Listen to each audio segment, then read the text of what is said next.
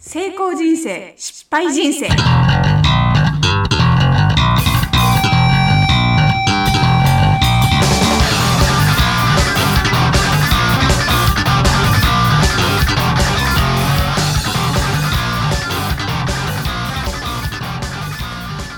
どうも、チリです。えー本ラジオは歴史的偉人や有名人がどうやって人生の成功を手にしたのか、どんな人生の失敗を経験したのか、その人生物語を面白くお伝えする番組です。ということで、記念すべく第1回の人生物語は、日清食品創業者、安藤桃福えー、カップヌードルはカレー味が大好き。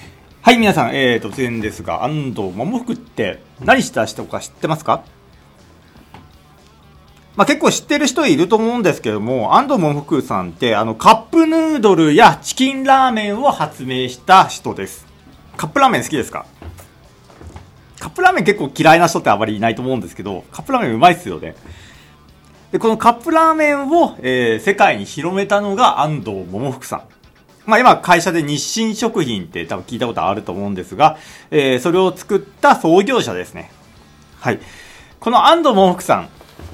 まあ結構あのビジネスとか好きな人は知ってると思うんですけれども、ネットとかで調べると遅咲きの実業家って言われてるんですよ。遅咲きの実業家と言われてるんですけども、なぜならば、袋入りチキンラーメン。あの、ひよこ書いてあったチキンラーメンですね。チキンラーメン作ったのが、安藤さん48歳の時。で、カップに入ったカップヌードル作ったのが、61歳の時。や、だい、だいぶ年取ってますよね。で、この時に、作って発明したから、遅咲きの実業家って言われてるんです。うん、な、なかなか48歳、61歳とかで、こう、新しいもの作ろうって気になりませんからね。でも違う。いや、これ、遅咲きの実業家って言われてるんですけど、面白いとこは違うんですよ。確かに苦労して苦労して若いうちも苦労しました。ただ、遅咲きどころか、私は調べていくうちに、早咲きでとても優秀な起業家っていうことが分かったんです。え、どういうことって思うんですけど、彼、えー、ものすごい、あの、紆余曲折な人生。もう辛い時は本当に辛い人生で、成功した時には成功して、めちゃくちゃ優雅な人生送っております。だからこの、あの、第1回目、記念すべき第1回、安藤桃福さんやりたかったです。では、早速行きましょう。安藤桃福さん。えー、安藤桃福さん、台湾生まれです。実は日本人ではないんです。まあ、正確には日本に帰化したんですけれども、もともとは台風、台湾生まれ。えー、父親はあの資産家で、そのおじいちゃんも、なんか呉服屋、呉服屋、まあ服ですよね。服を売っていたと。で、昔からなんかあの、そろばんに長けていて、で、結構数字も強かったそうです。で、呉服屋って結構、なんか、えーいろんな商売してる人が出入りしているので、結構あの商売面白いなって小さい頃から思ったそうなんですよね。で、この方すごく偉い方で、何が偉いかというと、幼い、まあ、小学校高学年の時にはもう家事とか炊事とか自分の身の回りは全部できて、で、さらに妹の弁当を作って、で、自分も学業をで学校でトップトップ成績を取りながら、えーその商売の手伝いもしたという、めちゃくちゃす、なんかもう聞くだけでスーパー小学生じゃねえかって思うぐらいのです、あの、優秀だったそうです。で、そんな彼ですよ。えー20歳の頃、台湾人の方と初めて結婚すると。これが1930年。まあ当時、えー安藤さん20歳の時です。で、ここまで聞くと、えーまあ別に日本関係ないじゃんって思うかもしれませんけれども、えっ、と、ここから安藤さん、えービジネスさらに成功していきます。まあおじいちゃんの時も、の家業を継げないっていうのもあったので、自分で事業を始めたんですね。で、彼が目につけたのが、メリアスって素材なんですよ。はい。これあの、ちょっとまあ、詳しくはググっていただきたいんですけれども、メリアスって素材が当時すっごい需要が高くて、それを作って日本バカ売れしたんですよ。バカ売れしたことで、この日本に来る資金を作り、で、自分の会社も立ったと。で、当時ですよ、あの、時代背景をちょっと説明させていただきますと、あの、台湾って日本領土だったんですよ。まあ、日清戦争っていうのが明治27年、まあ、1894年に起きて、で、日本が勝利しました。日本勝利したことで、中国から台湾の領土を譲り受けたんですよ。だから台湾は一時的に日本の領土になりました。これ、これはに、えー、第二次世界大戦が終わる1945年まで続きます。当時、台湾って日本だったんです。だから安藤さんも来やすかったんですね。ただ、当時、奥さんいました。で、さらに、愛人もいました。で、愛人との家庭もありました。で、これ、え？っと思うかもしれませんけど、家庭が2つあったんですよ。で今の価値観だと、なんかこう、愛人いて浮気して、そこに家庭持ったって叩かれるじゃないですか。もう大炎上ですよ。安藤福さん大炎上。もうツイッターで大炎上するんですけど、でも当時は、これが許されていたのが台湾なんです。だって昔だって日本に一夫多妻制だし、ヨーロッパも、あの、まあそう、ヨーロッパとかもそうでしたよね。一夫一妻制っていうのはキリスト教から来てますから、そうです。キリスト教から来てるんですよ。キリスト教から来ているから、そのキリストの価値観で言うと、確かに悪かもしれませんけど、まあ昔の江戸時代とか、その昔の日本の価値観とかからすると全然普通なんですよね。それは台湾もそうです。中国もそうなんで。ただそうは言っても、その過程を置いて日本に来るってもう単身赴任じゃないですか。国境またいで単身赴任ですよ。それ家族ともずーっと会えない。もう LINE とかないんで。メールもないんで。で、彼、日本に来ることを決断しました。本当はちょっと後ろめたい気持ちもあったと思います。でも来ました。で、彼はあの、東洋メディアスっていう会社を立ちます。で、この東洋メディアスで、まず、めちゃくちゃ稼ぎます。だからもう22歳、23歳の時成功してるわけですよ、ビジネスで。全然遅咲きじゃないでしょいやめちゃくちゃベンチャー企業がめちゃくちゃ儲かってるわけじゃん。全然遅くないんですよ。で、ここでまあ、第1回のビジネス、えー、一つ目のビジネスがうまくいったと。で、彼のすごいところが、それだけじゃなくて、いろんなビジネスに手を出しています。で、いろんなビジネスに手を出すんですけど、これもうまくいくんです。で、なぜかというと、彼の一番うまいところは、あの、政界、政治、政財界ですよね。まあ、当時、あの、久原房之助さんとか、まあ、知ってる人は知ってますかね。あの、日立財閥の創業者なんですけど、えー、まあ、彼との付き合いもありますし、こう自分のコネクションを作っているのが上手い人です。ただ20前半の若者がそんなことできたんですよ。今考えたらすごいですよね。で、彼、えー、そこで3人目の奥さんと結婚します。それが安藤雅子さんですね。満腹っていう、えー、ドラマがありましたけど、その満腹で出てくるヒロインの人なんですけども、この安藤雅子さんと結婚して、日本でも家族を、えー、作ります。だから家族3つあるわけですよ。台湾に2つ、で、日本に1つ。で、ここまではものすごくうまくいってるはず。そうですよね。順風満帆なんですよ。ただ、ここから怒涛の人生が始まります。で、と、具体的に何が起こったのか。2回逮捕されてます。2回逮捕。もう罪人ですよ。しかも拷問を受けてます。で、この後、日本一の金持ちにもなります。まあこれ性格がちょっとわかんないですけど、日本一の金持ちにもなる。で、日本一の金持ちって言われたぐらいの金持ちだったのに、無一文にもなるんですよ。え、どういうことって感じですよね。手紙を理解されて、拷問されて、日本一の金持ちになって、で、し、で、その後無一文になるのって、ものすごい人生歩みます。これが安藤桃福さん。で、1回目の逮捕で、1回目の逮捕、何しちゃったの？安藤桃福さんってことで、1回目の逮捕、えー、物資横流しで逮捕って、まあ、ある日、あの、軍用エンジンの部品を製造する会社を共同経営したんですよ、安藤桃福さんって。で、その安藤さん、えー、資材担当者の社員から、数が合わない、誰か横領してるっていう報告を受けました。で、これ当時、軍の物資を横領するっていうのは、重刑なんですよ。やっちゃいけない。絶対にやっちゃいけないこと。当時戦争やってましたからね。でもこれが足りないと。で、足りないことで、安藤さんに疑いがかけられて逮捕されます。で、逮捕されて、お前、はけと。お前ちょっと絶対横領して、お前どっかで売ったりしたんだろうって、はけって。まあ当時あの、憲兵団って、憲兵団って憲兵隊か。憲兵隊っていうのがいたんですけど、その憲兵隊に、まあ、はけって言われて。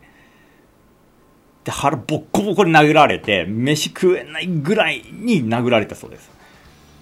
で、食事はもう麦飯と漬物ばかり。あと食器も現れ、もう不衛生ですね。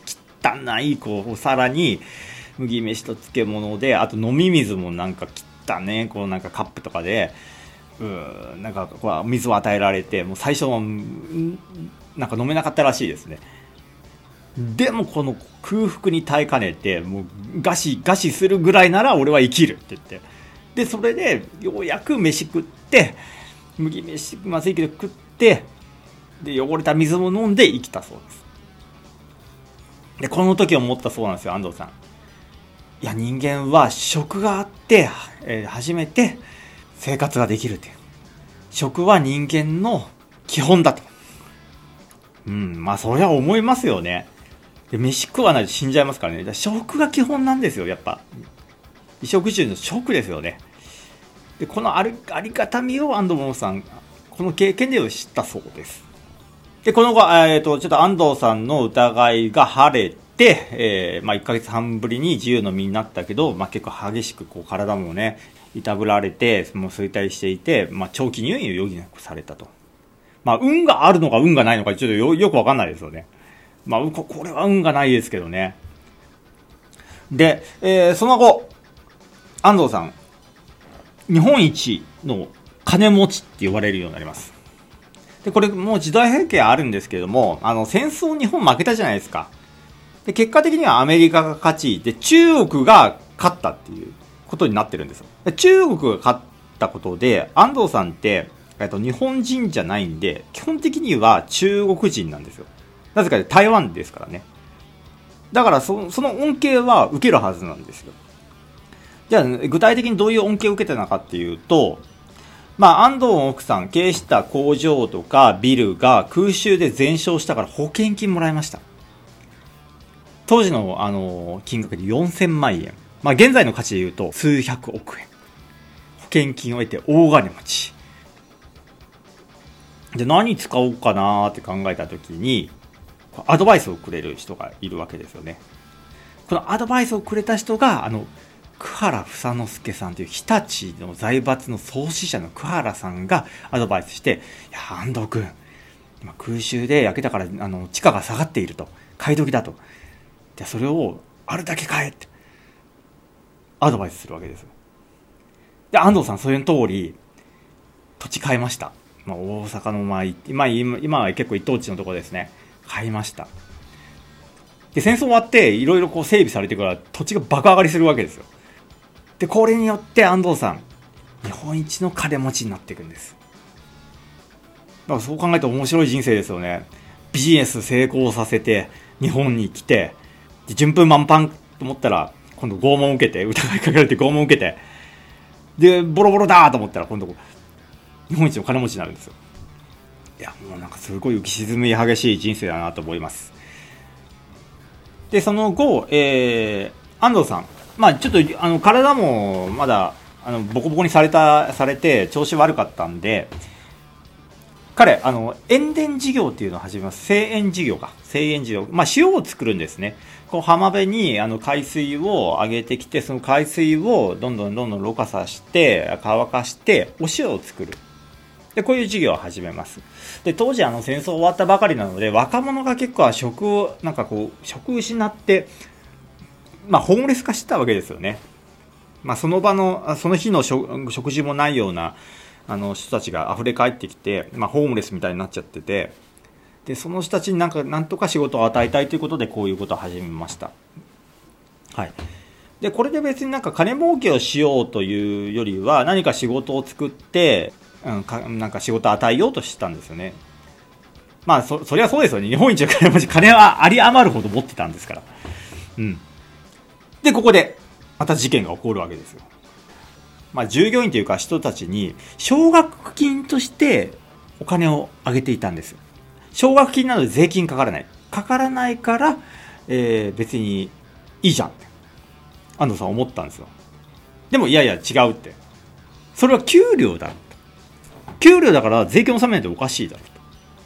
まあちょっとこれ、あの、解釈の違いなんですけど、安藤さん、奨学金としてあげてるから税金を納めなくていいと思ったんです。でも、いやいやいやいや、お前、あの、これは、それは給料だよ。事業として一応やってるんだよ。だから給料だと。で、それでもう逮捕されるんですよ。脱税だと。これが2回目の、あの、逮捕です。で、この2回目の逮捕で、えー、また、ひどいことをされるんですけども、ここで財産を持ってかれます。ええー、と思いますよね。ええー、って。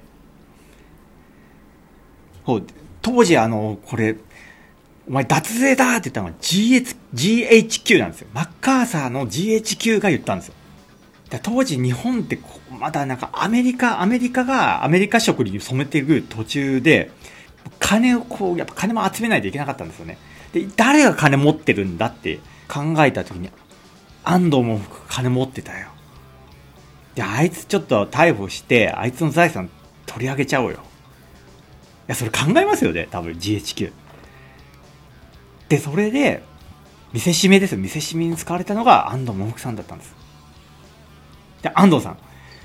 これで、えー、財産なくします。無一文。で、ここもあの、逮捕されて、うん、け結構あの、まあ、1年以上、ど、どこかな巣鴨プリズンか。えー、巣鴨に収容されていたそうなんですよ。うん。で、その後に、えー、安藤桃さん、えー、信用金庫から理事長やってくれって誘われます。えー、って 今度は理事長かと思いますので。で安藤さん今度理事長になるんです、そこで。なんかもう、は、波乱、波乱万丈ですよね。何を、何をいろ、いろんなことやりすぎてよくわかんないんですけど、大大阪花銀っていうのかな？大阪花銀の、えー、理事長をやって、その大阪花銀が10年後、まあ、昭和32年に倒産するんです。で、そこでまた無一文になるんですよ。理事長になってようやく安定した職につけて、ようやく幸せな生活を送れると思ったら10年後にまた、この信用組合が破綻して、その責任を取らされて安藤さん、無一文になります。無一文2回、えー、逮捕も2回、で、日本一のお金持ちになっているっていう、まあ、波乱万丈な、えー、人生を歩んでるのが、この安藤桃福さん。だから面白いでしょ。いや、こんな人生歩んだらもう、死にたい時は死にたいし、ハッピーな時は万歳ですよね。いやー、まあ、こんな人なかなかいないんで、まあ、本当はもっとあの詳しくは喋りたいんですけど、まあ、とりあえず大まかにここまで話しました。で、安藤桃福さん、当時その時40確か7歳か8歳ぐらいだと思います。はい。で、これから次の回で、えー、安藤桃福さん、インスタントラーメンを開発に乗り出します。では、一旦ここまでで、次回をお楽しみに。